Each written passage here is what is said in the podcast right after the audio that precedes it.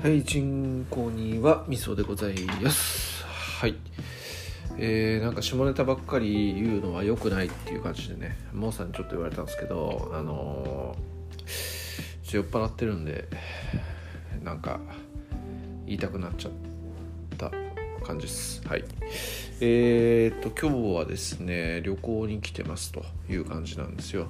で、僕の趣味は、えー休みにの時に一人旅をしてえー100名城を制覇するというところなんですよね、えー趣味というか目標というかそういう感じなんですけどで僕が住んでる場所は再三言ってるんですけど埼玉県の川口市というところなんですよね。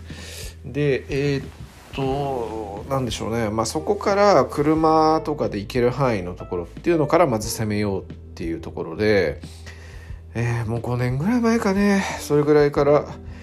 えーいろいろ巡ってるわけですよ。であのーまあ今ね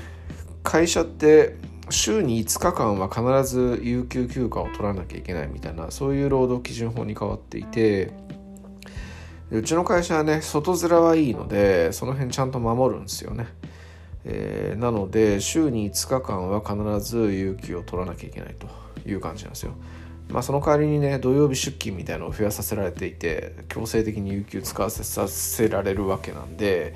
えーなんだかなという感じなんですけどまあちょっとその辺もね法律との兼ね合いなんでしょうがないんですけどまあそんな感じですという感じなんですよね。なので、まあ、56年前からそういう、えー百名城巡りみたいのをしてるんですよ。はい、で、えー、とその川口から車で行ける範囲のところっていう部分、えー例えば関東でしょ？東海中部北陸、えー東北の南の方と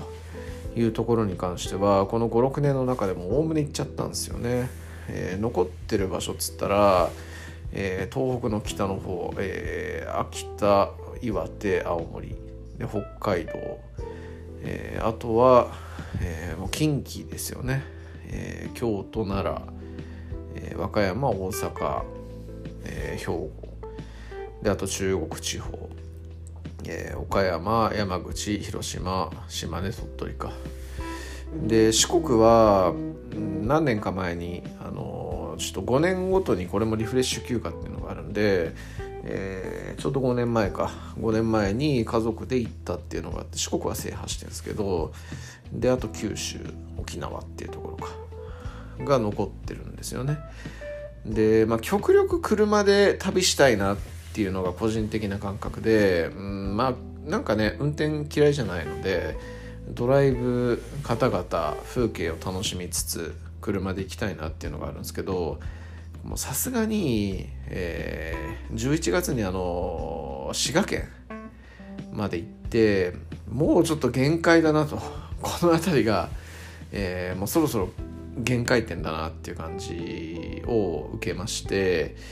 でもう飛行機とか新幹線とか使おうっていう感じに考え方変えたんですよねそれ以外の場所に関しては。で、えー今回来た場所というのが、えー極端なんですけど鹿児島に来ていますというところですね。はい。鹿児島に今います。はい。えー鳥刺し食ってきました。はい。えー半裸です。はい。えーまあそんな感じなんですよね。で鹿児島ってねえー戦国時代だったら島津家でしょ？で明治維新でも島津家なんですけど、まあ、西郷隆盛とか大久保利通とかね、まあ、その他もろもろ明治維新に活躍した人たちっていうのが有名な人たちがいっぱいいるわけですよ、まあ、東郷平八郎とかもそうですけどね、えーそんな感じなんですけども百名城が実は1個しかなくってえーズバリ鹿児島城、まあ、別名鶴丸城って言うんですけどそこしかないんですよね。でまあそこに今日は行ってきましたと。いうところです、まあ、実はちょっとその前に、えー百名城って言われるところの知覧城っていうところの、えー近くに行ってきたんですけどなんかね続百名城前にも行ったんですけど非常に微妙なんですよね。なんか城というよりもこう砦とかなんかもう中世の初期とかに忘れ去られた城とかえー、まあ、チランっていう場所に関してはそのチランさんっていう人が治めてたらしいんですけど、えー、城が有名というよりはなんかこう特攻隊が飛び立った地として有名らしくて、えー、そういう点あのそこの博物館行ったんですけどそのそれの展示以外にはなかったですね。城の由来とか何にもわからんっていう。そんな感じの場所で、まあ、とりあえずスタンプだけをしたと。いうところですねまあでもちょっと特攻隊の博物館は入ったんですけど、うん、まあ考えさせられるものはありましたねはいなんか昔は単純にかわいそうだなとか時代の流れ時代っていうかこうそれを命令した人たちっていうのはクソだなみたいな感じにしか思わなかったんですけど、えー、なんか今考えるってこう現実的な路線として考えるとこうベテランはね金かかるんですよねベテランにするには。結局こうね飛行機の操縦覚えさせてで艦隊編成とかそういう訓練とかもして艦隊編成まあその空海軍のね陸空戦部隊とかだったらその空軍空戦編隊とかそういうのの訓練もしなきゃいけないしえー、まあ、めちゃくちゃこうコストがかかるわけですよ。それだったら全く訓練されていない、えー、学徒とかを徴用してで、えー、一切その辺の訓練費用はかけずに特攻させた方が安いんだよなっていうふうに考えると非常に非人道的なんだけれども、えー、対極的に見ると理にかなってるよなみたいな感じでそういうこう嫌な見方をしてしまったと。いうところですね。はい。えー、なんというかね。なんか自分もこう、えー、なんか生地変な知識とか入れるとこういう風に見えてしまうんだなっていう感じで若干の自己嫌悪に陥ったと。いうところですかね。はい。まあそんなことはいいんですけどえー、っとでまあチランっていう場所に行っててでその後に鹿児島城に行ってきたんですよねでちょっと僕もそんなに予備知識ない状態で行ったんですけど鹿児島城ってねなんかあの島津家8077万石とかのね、えー、本拠地なわけですから結構絢爛豪華なのかなと思ったんですけど意外とつつましやかな城で実はなんかもう最初から天守閣はなかったらしいんですよね。まあ、多分こうね島津家って非常に微妙な成り立ちなんですよね大名としてね。えー、まあ、九州征伐九州征伐というかこう豊臣政権の前に九州をこう統一しかけた状態で豊臣家に征伐を受けて、えー、薩摩大隅日向一部っていうこうところに押し込められたと、まあ、約77万石とかか。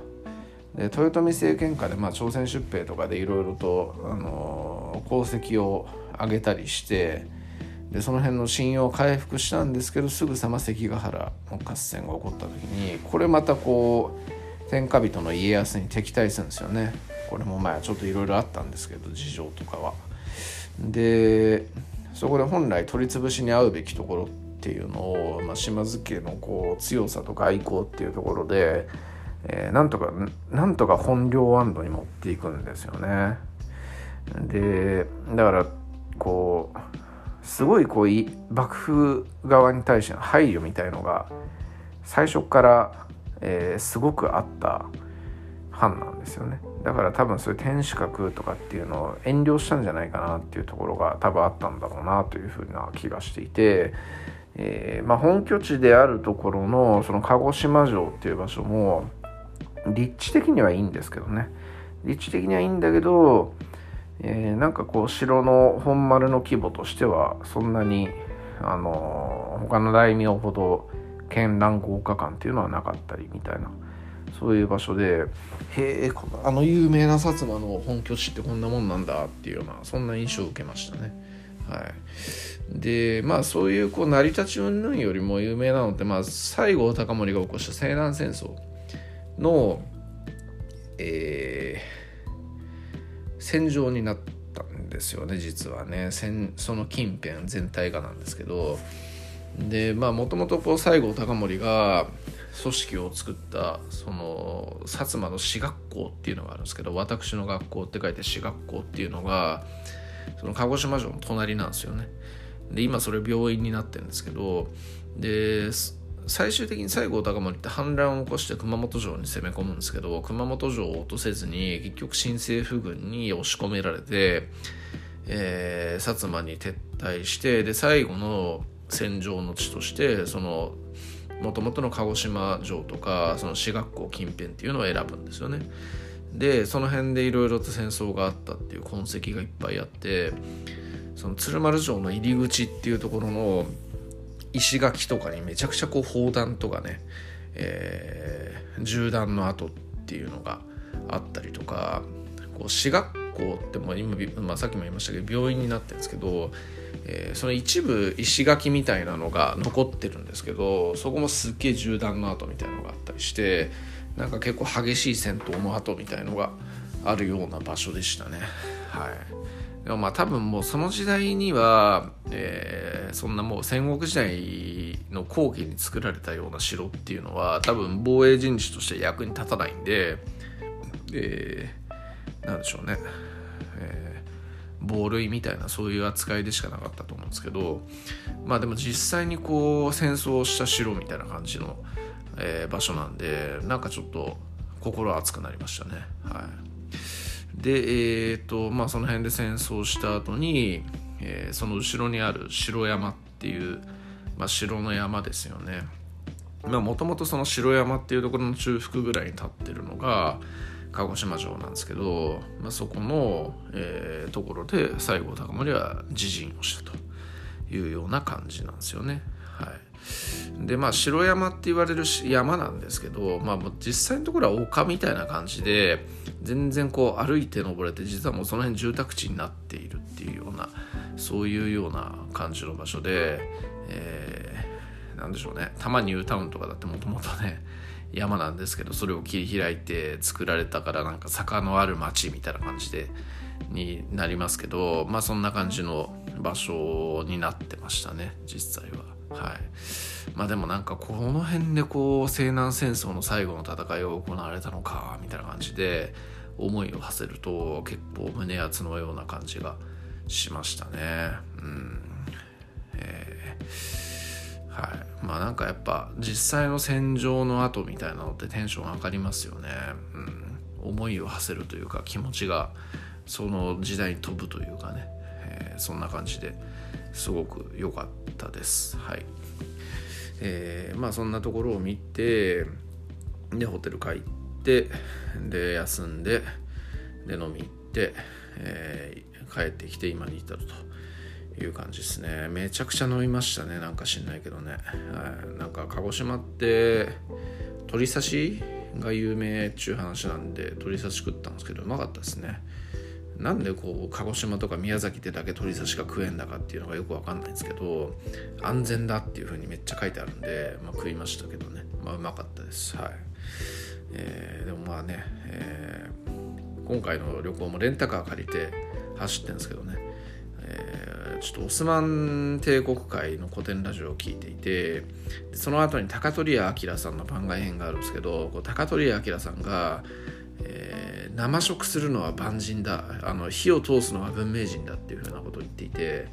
えー、この鶏刺しを食ってる俺はめっちゃ万人だなっていう感じで食いながら思っていたというような感じですかね。はい。えー、まあそんな感じでございました。はい。で明日は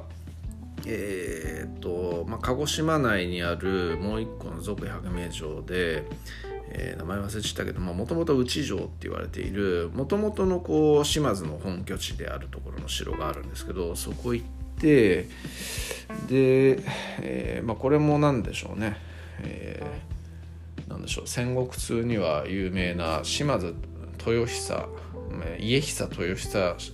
親子っていうのがいるんですけど、えー、その彼らがあの城主を務めた佐渡原城っていう城行ってで宮崎行って1泊するみたいなそんな予定でいますね。で今回2泊3日で、えー、帰ろうかなっていう感じでいます。はい。まあなんかちょっといろいろ迷ったんですけどね、えー、なんかいいかねパレットとかも行って九州行くんだったら行ってみたいなとも思いつつうんまあちょっと南から端から攻めてみっかみたいな感じで思って今回は鹿児島から攻めてみたと。いうようなところですかね。はい。まあそんな感じですね。はい。えー、ちょっともう一個の方の青柳高也を推す番組をもうちょっとこれを終わった後に撮ろうと思ってるんで、えー、そっちを知っている人がいたら聞いてみるといいんじゃないかなというふうに思います。はい。以上です。ありがとうございます。